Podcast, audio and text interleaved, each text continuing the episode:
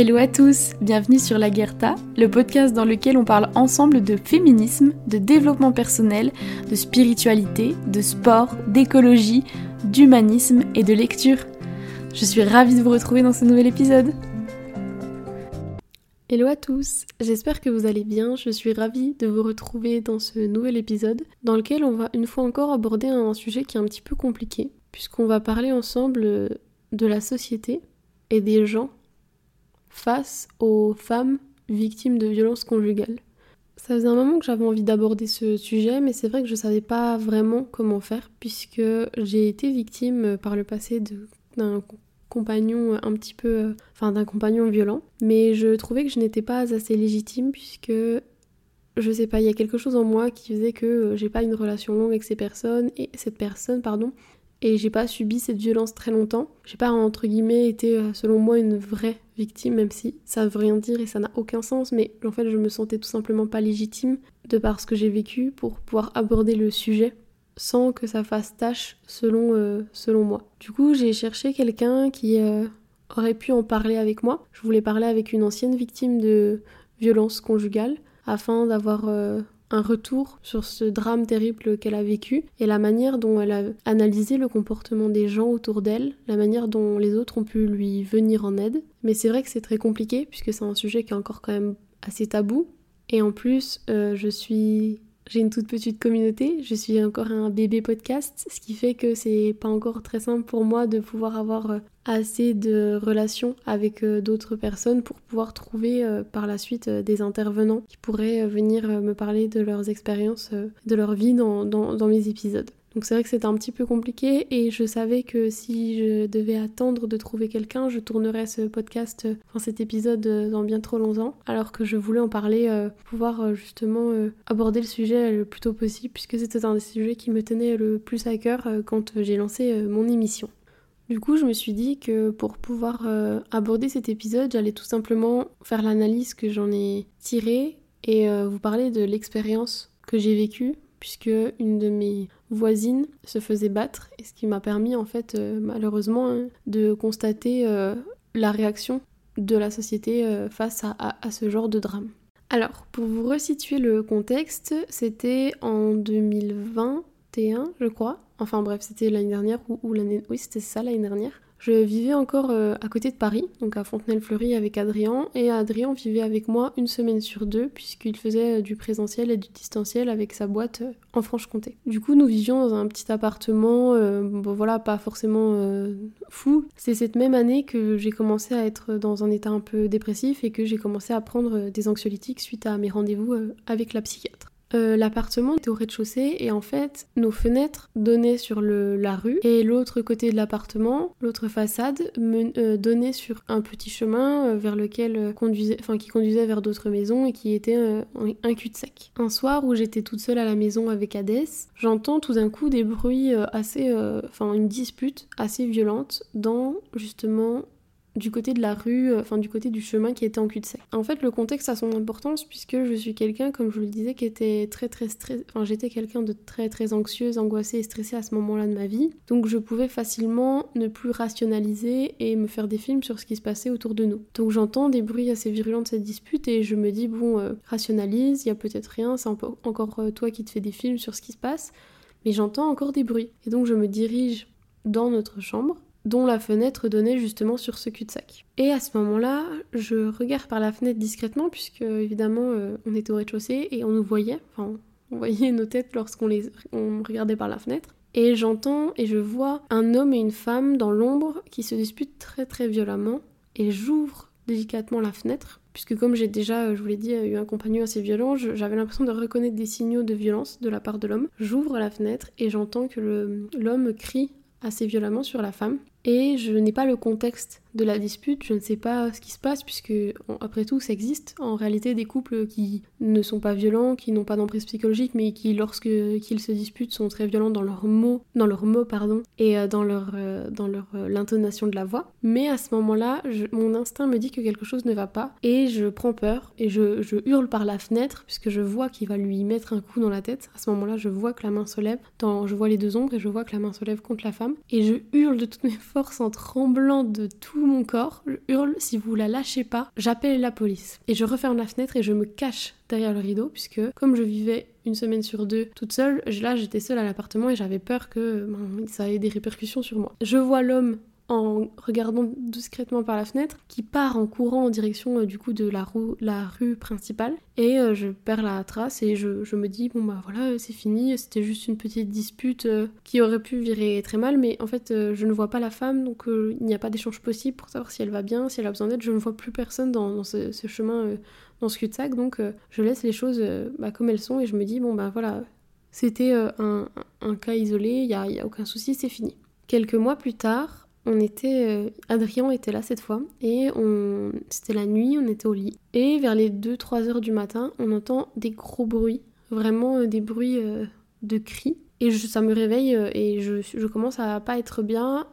j'entends ces bruits qui me font peur et je me dis là, tu es peut-être en train de faire une crise de panique pour rien. Je tremble, mais en fait, je me dis il y a quelque chose, il y a quelque chose d'autre. Et j'ouvre la fenêtre de mon appartement parce que je me dis il y a quelque chose que j'entends. Et je commence à entendre des bruits vraiment très distincts d'une femme qui criait, qui criait, qui criait, aidez-moi, aidez-moi, aidez-moi, et d'autres mots, je me souviens plus, c'était il y a un an. Et euh, comme je commence à paniquer, à pas me sentir bien du tout, mon chien se réveille et commence à faire une crise d'angoisse en, tremblant, en aboyant euh, sans cesse, donc euh, on essaie de le calmer quadrillon pour pouvoir entendre ce qui se passe dehors. Et je, sais plus exactement, mais j'entends des bruits, justement les cris de cette femme qui dit aidez-moi, aidez-moi, et on sent que, enfin, on entend comme s'il y avait des coups ou quelque chose de très violent dans, ça tape, enfin, on entend qu'il y a une dispute qui, qui, vire très certainement à quelque chose d'extrêmement violent. Donc je commence à paniquer puisque, puisque ce, sont des, ce sont des choses, des moments qui ravivent des souvenirs traumatiques chez moi. Donc je commence à ne plus pouvoir euh, être maître de mes propres, enfin ne plus contrôler, euh, être maître de moi-même, pardon.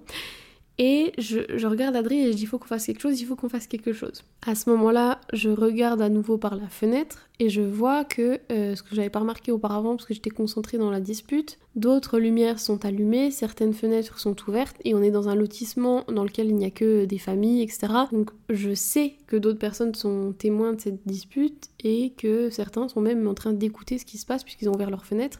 Et justement, il y avait donc euh, notre appartement, le, chemin en cul-de-sac et de l'autre côté de ce chemin, donc vraiment euh, côté de notre maison, enfin côté de notre, notre appart, parce que notre appart était dans une maison, il y avait une femme qui était sortie de sa maison et qui était dans le jardin en train d'écouter ce qui se passait. Bref, je prends mon téléphone, j'appelle la police et la police me dit écoutez madame, il faut que vous puissiez nous dire exactement où se trouve la dispute, dans quelle maison, puisqu'on ne peut pas intervenir sans ces informations. Sauf que moi, je suis complètement tésanisée, euh, j'arrive pas à calmer les souvenirs traumatiques qui sont dans ma tête, je suis profondément angoissée aussi à l'idée que qu'il puisse arriver quelque chose à cette femme et que je n'ai rien pu faire pour l'aider. Donc j'ai du mal à calmer ma respiration, souffler, essayer d'être rationnel. Et surtout, ce qui est très compliqué, c'est que justement, je ne sais pas d'où vient cette dispute, je n'arrive pas à comprendre d'où ça vient. Et en fait, je, il me dit écoutez, il faut que vous sortiez. J'aurais pu à ce moment-là donner le téléphone à Adrien puisque j'avais peur, sauf qu'en fait, dans le, je voyais dans le, moment euh, très violent et, stressant euh, de, dans, dans, ce moment d'action un peu compliqué, j'ai pas réfléchi, je suis allée donc toute seule dehors avec Adrien qui essayait de vérifier à la fenêtre qu'il ne m'arrive rien. Et je suis donc sortie pour regarder d'où venait cette dispute. En fait, nous, on vivait dans une, dans une grande maison qui était composée de plusieurs appartements. Sauf qu'on n'avait jamais remarqué que à côté de notre appartement, il y avait une porte qui menait donc euh, à l'appartement du, du, voisin du haut. C'était une porte euh, avec euh, qui, menait, qui donnait sur un escalier. Et qu'en fait, il y avait un autre appartement collé au nôtre. Donc en fait, on était à côté de l'appartement dans lequel se passait cette euh, violente dispute et on n'avait pas remarqué puisqu'il y avait justement ce couloir avec cet escalier qui séparait nos, deux appartements, ce qui fait que ça apaisait, ça atténuait un petit peu le bruit. Sauf qu'au moment où je sors et que je remarque ça, je tout excitée euh, par le stress et tout ça, l'euphorie du moment, euh, enfin l'euphorie négative du moment, je, je, dis au, policier c'est bon j'ai trouvé, j'ai trouvé, en fait c'est un appartement qui est collé au nôtre, etc. etc. J'essaye de donner le plus de détails possible et surtout je dis mais dépêchez-vous parce qu'à ce moment-là elle hurlait, en fait j'ai remarqué que cette femme avait réussi à ouvrir ouvrir la fenêtre pour demander de l'aide. Et je dis au policier au téléphone pendant qu'il essaie de me garder en ligne, parce qu'en fait il m'a gardé en ligne un moment pour avoir plus de détails possibles. Je lui dis mais vous avez sûrement eu d'autres appels puisque ça dure depuis un moment, c'est juste que nous ça, ça nous avait pas réveillé directement. Et il regarde et il me dit euh, enfin non on n'a reçu aucun appel. Donc euh, après on raccroche et euh, pendant en attendant leur intervention Enfin, ça me semble déjà durer des heures. Je trouve ça complètement fou, puisque le commissariat est très proche de notre maison. Et je, me dis, punaise, c'est fou, c'est si long. Et j'angoisse, j'angoisse, j'angoisse pour cette, cette femme. Et à ce moment-là, euh, je, parle avec Adrien, on, essaie de parler pour, pour, que, pour que je me calme et pour calmer le chien qui est complètement fou. Et je dis à Adrien, c'est pas possible, ils ont reçu aucun appel alors que ça fait un moment que ça dure et personne ne leur a téléphoné pour dénoncer ou pour, euh, pour demander de l'aide quoi. Donc les policiers arrivent, Adri réussit à se rendormir, moi je peux pas, je suis très très paniquée. Et j'ai aussi à ce moment-là extrêmement peur euh, égoïstement pour moi, puisque euh, je me dis si l'homme de cet appartement sait que c'est moi ou sait que qui a dénoncé, euh, j'ai peur que les semaines où Adrien pas, ne vit pas avec moi, je, je, risque quelque chose, puisque justement le policier au téléphone, pendant que j'essayais de lui donner l'adresse, la localisation exacte, m'avait dit surtout ne vous montrer sous aucun prétexte, puisque c'est des, profils qui peuvent se venger. Donc j'avais vraiment cette angoisse et je regardais sur internet comment aider une victime de violence conjugale, qu'est-ce que je peux faire, euh, comment je peux aller. En fait, j'avais besoin de réponses, j'arrivais pas à me calmer. J'ai la tête qui n'arrivait pas à se poser et arrêter de, réfléchir. Bref, les heures passent et on entend que les policiers euh, sortent de l'appartement et repartent. Moi, je me dis euh, très logiquement, ils sont repartis avec le mec. On laisse pas un homme violent avec la femme, surtout qu'on sait que même si c'est pas la femme qui a dénoncé cet homme, il risque dans un élan de fureur de se venger encore plus sur elle après le départ des policiers. Donc je commence à me rendormir, mais même pas une demi-heure après, j'entends je, des bruits, mais d'une violence inouïe. C'est-à-dire que pendant toute la première altercation, on avait entendu des coups et des appels à l'aide, mais on n'avait pas entendu de voix d'homme. Et là, on entend une voix d'homme dans une fureur, mais vraiment une, une colère noire qui hurle et qui, et je colle mon oreille au mur pour essayer d'entendre et là j'entends parce que je sais cette fois que c'est l'appartement collé au nôtre, enfin entre l'escalier, euh, juste après l'escalier, la cage d'escalier et j'entends dans les murs tellement ça résonne et tellement il hurle cet homme qui dit qu'elle mérite d'être violée, qu'il va la tabasser, etc. et qui dit dans, la violence de la dispute je vais te tuer. Et on, entend que elle, elle pleure. Et je sais pas si c'est elle qui balançait contre les murs, mais il y a des choses très violentes qui sont lancées contre les murs, peut-être des chaises ou parce que c'est extrêmement, vraiment euh, très très très très violent. Et là, je commence à paniquer, je réveille Adrien, euh, qui commence, qui se réveillait aussi. Je lui dis, c'est pas possible, ils l'ont laissé, ils l'ont laissé, ils l'ont laissé. Et je ne comprends pas, et je vois, en regardant par la fenêtre, que les voisins sont encore dehors, dans le jardin, dans la pénombre, en train d'écouter et de regarder qu'il y a des lumières autour de nous qui se sont allumées. Donc je rappelle la police, je leur dis, excusez-moi, euh, vous venez de venir il y, a, même pas une demi-heure, mais la dispute recommence et c'est extrêmement violent. Euh. Et je dis, est-ce que quelqu'un vous a appelé ou a appelé l'ambulance, quoi? Et il me dit non, non, euh, ni les urgences, ni, nous n'avons été euh, recontactés. Et en fait, il m'explique que c'est une nouvelle patrouille, qu'entre la patrouille qui est partie et, euh, et ce moment-là, ils ont fait un. Enfin, ça a tourné et que ce sont d'autres policiers que j'ai au, bout du fil à ce moment-là. Il me dit qu'ils vont arriver et au moment où ils arrivent, cette fois ils arrivent beaucoup plus rapidement et au moment où ils arrivent, le, mec de l'appartement, au moment où il ouvre à la police, les insulte en disant euh, qu'il les fait chier, qu'est-ce que vous venez me faire chier en hurlant dans une fureur noire. Ce qui fait que je me dis bon ben là ils peuvent pas partir sans embarquer le mec puisque euh, y a euh, violence envers, violence verbale pardon envers un agent de police donc ça leur fait une raison de plus d'embarquer le mec. Cette fois, il reste très très longtemps, vraiment extrêmement longtemps, et jusqu'au petit matin puisqu'il devait être à ce moment-là peut-être 5h30, euh, 6h, et quand ils sont partis, il devait être 7h30, 8h, euh, euh, enfin même 8h30, j'en sais rien, enfin je sais plus, je sais qu'il faisait jour quand ils sont repartis. Et pendant cette, donc, ce deuxième venue, beaucoup plus de monde arrive, ce qui me laisse prétendre une possible, enfin la possible gravité de la situation, puisqu'il y a quand même à ce moment-là au moins il y a une voiture, des motos de police, une voiture du SAMU, deux camions de pompiers et une autre voiture de police. Enfin, il y a beaucoup, beaucoup de monde. Je me dis pour mobiliser autant de, de, forces de l'ordre et euh, voitures de, pompiers, etc., c'est que la situation devait quand même être très grave pour, euh, pour cette femme. Et j'attends, j'attends, et je, évidemment, je peux plus dormir. Et euh, je vois au petit matin, j'aperçois le mec, enfin, les personnes, et je, vois que c'est un couple très jeune qui devait avoir aux alentours de, de 25 ans. Cette fois, ils embarquent tout le monde, et évidemment, les voisins étaient encore dehors en train de regarder.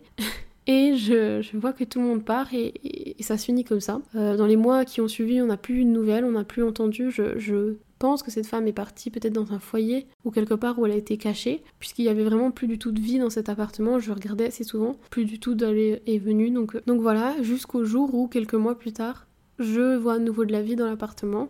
Et une nuit, quand j'étais toute seule, j'entends une voiture arriver à fond dans le cul-de-sac. Quelqu'un qui sort de la voiture, qui laisse le moteur allumé, qui tambourine à la porte de ma voisine et qui hurle quelque chose. Et j'entends la voisine qui dit, puisque j'ouvre la fenêtre évidemment, j'entends la voisine qui lui dit euh, Tu as une ordonnance d'éloignement euh, contre. Euh, d'éloignement, tu as pas le droit de venir me voir, t'as pas le droit, t'as pas le droit. Et je crie quelque chose par la fenêtre pour faire peur au mec qui rentre à fond dans sa voiture, qui, enfin, qui avait laissé le contact, et qui recule vraiment très très rapidement pour sortir du cul-de-sac et, et, se barrer. À partir de ce jour-là, on n'a jamais, jamais, jamais eu de nouvelles et jamais plus vu ni la voisine, ni, ni ce mec. L'histoire est un petit peu longue, je sais, et les détails sont parfois un peu flous, mais c'est vrai que c'était il y a un an et que moi j'étais pendant cette nuit-là, j'étais dans, un moment d'angoisse très très fort, donc j'arrivais plus forcément à rationaliser. C'est difficile de rassembler des souvenirs cohérents euh, une fois que ça s'est fini. Il y avait Adrien qui a pu aussi me, redire certaines choses, mais je, m'en souviens quand même très très bien. Et en fait, je pense que c'était essentiel de vous raconter cette histoire pour aussi vous expliquer ce qui m'a profondément choqué, puisque en fait, j'avais déjà vu euh, pas mal d'émissions sur euh, des femmes battues et des victimes de, violences en général. Il y avait beaucoup ce, ce, truc de ces femmes qui se sentaient pas aidées ou peu comprises par euh, leur entourage. Et c'est vrai que j'avais, pour moi, ça semblait vraiment invraisemblable. Je me disais, enfin, je ne remettais pas en doute leurs paroles, mais je comprenais pas comment ça pouvait être possible d'entendre quelqu'un qui était victime de violence sans réagir. Et euh, à la limite, il existe beaucoup de, de victimes de violences psychiques, psychologiques, et c'est plus difficile de les aider puisque c'est une violence qui est plus sournoise, surtout qu'on n'entend pas forcément. Mais je comprenais pas comment c'était possible que d'autres êtres humains ne viennent pas en aide à quelqu'un qui est victime d'une telle violence. Surtout que pour moi, ça représentait aussi, même juridiquement, euh, de la non-assistance à personne en danger. Mais en fait, cette expérience m'a permis de me rendre compte de me rendre compte pardon, de l'importance de l'inaction des gens en fait dans notre société. Euh, je fais pas euh, cet épisode pour euh, critiquer ou quoi, mais en fait ça m'a vraiment retourné le ventre. J'ai été ulcérée par l'inaction des gens, puisque nous étions à ce moment-là dans un quartier où ce n'était qu'un quartier résidentiel de famille, etc.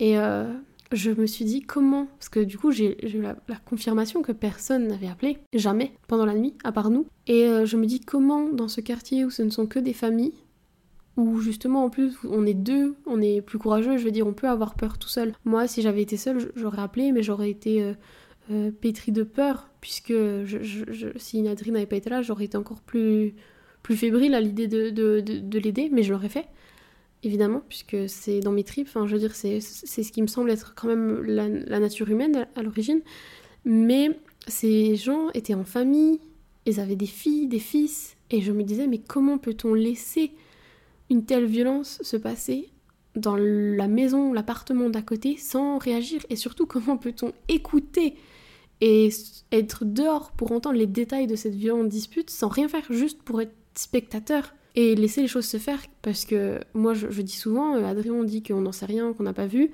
Mais moi, je dis souvent que peut-être que cette nuit-là, il aurait pu la tuer. Puisque vu le nombre de voitures euh, de police et de, de, pompiers qui ont été mobilisés par la suite, c'est que la dispute devait être très très grave.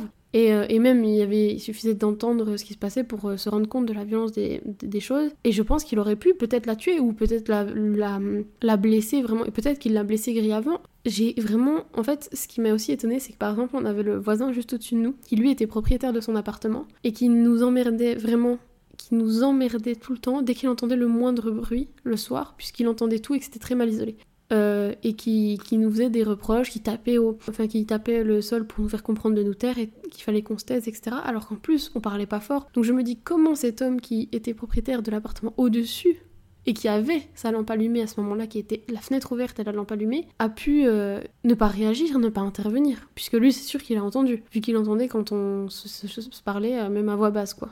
Quand j'étais en terminale, on a fait un cours justement sur la violence et les victimes de violence et l'inaction euh, de la société face à ça. Et dans ce cours, on avait vu qu'une femme justement avait été tuée euh, par les coups de quelqu'un en pleine rue en plein jour, et euh, alors que des personnes passaient. La prof nous expliquait que si c'était possible, de, c'était vraiment possible de subir une telle violence sans que personne ne vienne nous aider alors que des gens étaient autour de nous. À ce moment-là de ma vie, je ne comprenais pas. Évidemment, je comprenais ce qu'elle expliquait et elle expliquait que souvent en fait euh, les gens n'interviennent pas puisqu'elles veulent rester dans leur vie et ne pas se mêler soit enfin ne pas se mêler de la vie des autres, ne veulent pas intervenir parce qu'ils se disent ben peut-être on sait pas on n'a pas les tenants et les aboutissants, c'est pas ce qui se passe donc on n'intervient pas et pour, euh, pour se protéger aussi euh, préfèrent rester dans leur vie sans se mêler de celle des autres quitte à, à laisser des situations d'une telle violence arriver.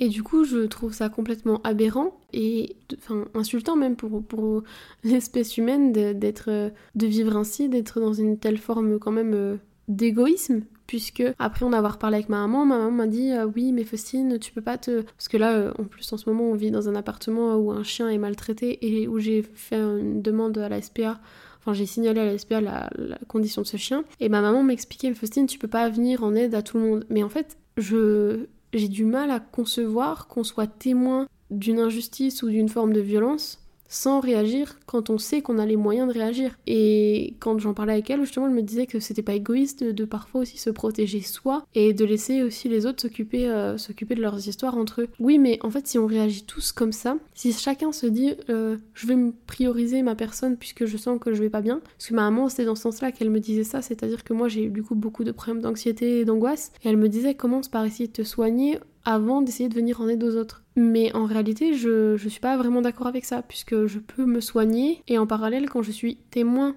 d'une telle chose, d'une telle situation, essayer de pouvoir faire quelque chose à mon échelle. Puisque euh, à l'échelle, je sais pas si vous connaissez euh, l'histoire du, du, colibri, c'est en fait l'histoire d'un petit oiseau, enfin c'est un conte, c'est une sorte de fable. Il y a toute une forêt qui prend feu et il y a un petit colibri qui met euh, dans son bec euh, quelques, quelques centilitres d'eau et qui va qui fait des allers-retours pour aller essayer d'éteindre le feu. Et les autres habitants de la forêt lui disent Mais petit colibri, tu es tout petit, euh, tu ne serviras à rien, enfin tu ne vas pas éteindre le feu avec ton petit bec et ces quelques centilitres d'eau. Et le colibri répond Oui, mais au moins j'aurais fait ma part. C'est ce que je veux faire moi, et c'est ce que je trouve qu'on devrait tous faire, puisque ne pas intervenir ou du moins tenter de faire quelque chose pour venir en aide, c'est consentir. Selon moi, si j'avais laissé cette femme sans appeler la police, c'est une non-assistance à personne en danger, et c'est que je cautionne qu'il y ait une telle violence, qu'elle subisse une telle violence et qu'elle risque qu'elle soit dans une telle situation de danger. Et en fait, je pars du principe que on ne sait pas ce qui se passe chez les gens. Peut-être qu'il y a des couples qui se disputent très fort, etc. Là, par exemple, on a entendu il y a quelques semaines des voisins qui se disputaient extrêmement fort et euh, qui, semblaient. Euh, enfin, ça aurait pu peut-être être violent. On savait pas trop ce que c'était avec Adrien. Et j'ai enfilé un, une tenue et on est parti euh, essayer de trouver dans quel appartement c'était. On n'est pas forcément obligé de directement sortir les grands moyens, puisque là, il n'y avait pas vraiment de preuve d'une vraie forme de violence. Donc j'allais pas directement appeler la police sans même savoir où c'était et ce qui se passait réellement, mais juste aller toquer et demander à la personne est-ce que tout va bien, eh ben c'est déjà, c'est déjà hyper important. Puisque peut-être que c'est juste une dispute où les gens ont haussé la voix puisque c'est leur euh, caractère de, hurler, mais au moins vous avez fait votre part et vous avez vérifié qu'il y avait que la situation pouvait être, euh, enfin, était sans risque. Et moi, je sais qu'en accord avec ce que je suis et avec ce que je vis au fond de moi, je ne peux pas ne pas venir en aide. Et c'est pas euh, du tout une forme de, de, de, condescendance ou, ou d'orgueil qui voudrait dire je suis meilleur, je viens aider les autres, etc. Mais en fait, je trouve que c'est le propre de l'humain que de tenter d'essayer d'aider à sa façon avec ses propres moyens. Parce que je sais qu'avec euh, ma petite personne, je pouvais pas faire grand chose et la seule chose que je peux faire, c'est appeler la police ou par exemple pour le chien signaler sur le site de l'SPA, etc., etc. Et en fait, euh, l'inaction des gens m'a profondément marquée et je me suis dit, c'est pas étonnant qu'il y ait une femme euh, qui meurt sous les coups de son conjoint euh, tous les trois jours, puisque c'est aussi dû à l'inaction de cette société. Et en fait, euh, ce que je voulais dire aussi, c'est que la violence faite à une femme, c'est en fait, c'est en réalité une menace pour toute la société, puisque quand on violente une femme, par exemple, quand on a, on a, un couple avec des enfants et on, l'homme tape sa femme, bien vous allez avoir des enfants qui vont grandir dans ce climat. Et ces enfants, ce seront les adultes de demain.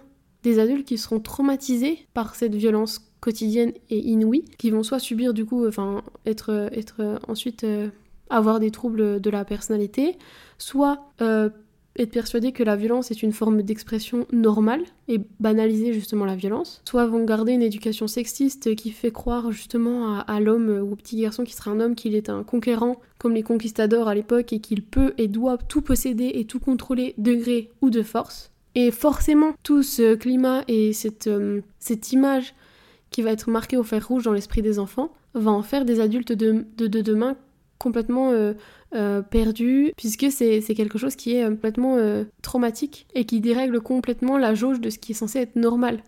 Puisque pour eux, c'est une forme de normalité que de vivre dans un tel climat de violence et de faire subir cette violence ou de la recevoir. Et en fait, cette violence face aux femmes, faite aux femmes, pardon, elle est aussi le témoin de la manière dont on voit notre société, puisque les femmes sont quand même le berceau de la société, elles donnent naissance. Et c'est exactement comme la manière dont on traite nos morts. Le respect avec lequel on traite les morts, les femmes, les minorités, en dit beaucoup sur la société qu'on est. Et en tout cas, à mes yeux, ce que j'ai pu voir et ce que j'ai pu constater et que je constate avec des chiffres, c'est qu'on est une société silencieuse et pas tous évidemment, mais que notre société est quand même assez silencieuse et parfois euh, quand même assez euh, égoïste puisque euh, on préfère ne pas se mêler des affaires par peur de, de troubler notre propre confort ou par peur de se mêler de quelque chose qui ne nous regarde pas. Et oui, il y a des choses qui ne nous regardent pas, mais parfois mieux vaut aller toquer et demander si tout va bien ou mettre, je sais pas, un petit mot dans le hall de votre appartement en pas en disant si telle personne a un problème ou que qu'elle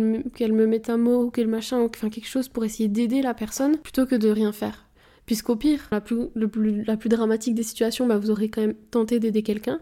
Et au mieux, vous aurez des personnes parce qu'il n'y a pas de souci. Ou parce que cette personne ne peut pas parler. Je veux dire, dans tous les cas, ça aura servi à quelque chose. Et pour rappeler quand même avec des chiffres ce qui se passe, euh, en 2020 en France, il y a 102 femmes qui ont été tuées par leur partenaire ou ex-partenaire contre 23 hommes qui auraient été tués par leur, enfin, qui ont été tués par leur partenaire ou ex-partenaire. Dans ces histoires-là, de violence conjugale, 14 mineurs ont été euh, sont tués ou sont décédés euh, suite à la violence euh, subie dans le foyer, et que euh, parmi les 23 hommes qui ont été tués par leur partenaire ou ex-partenaire, 22 ont été tués par des femmes qui justement avaient déjà été victimes de la violence de cet homme et fait des signalements à la police et qui n'ont trouvé que d'autres moyens que de finir par tuer leur partenaire pour euh, pouvoir, elles, rester en vie.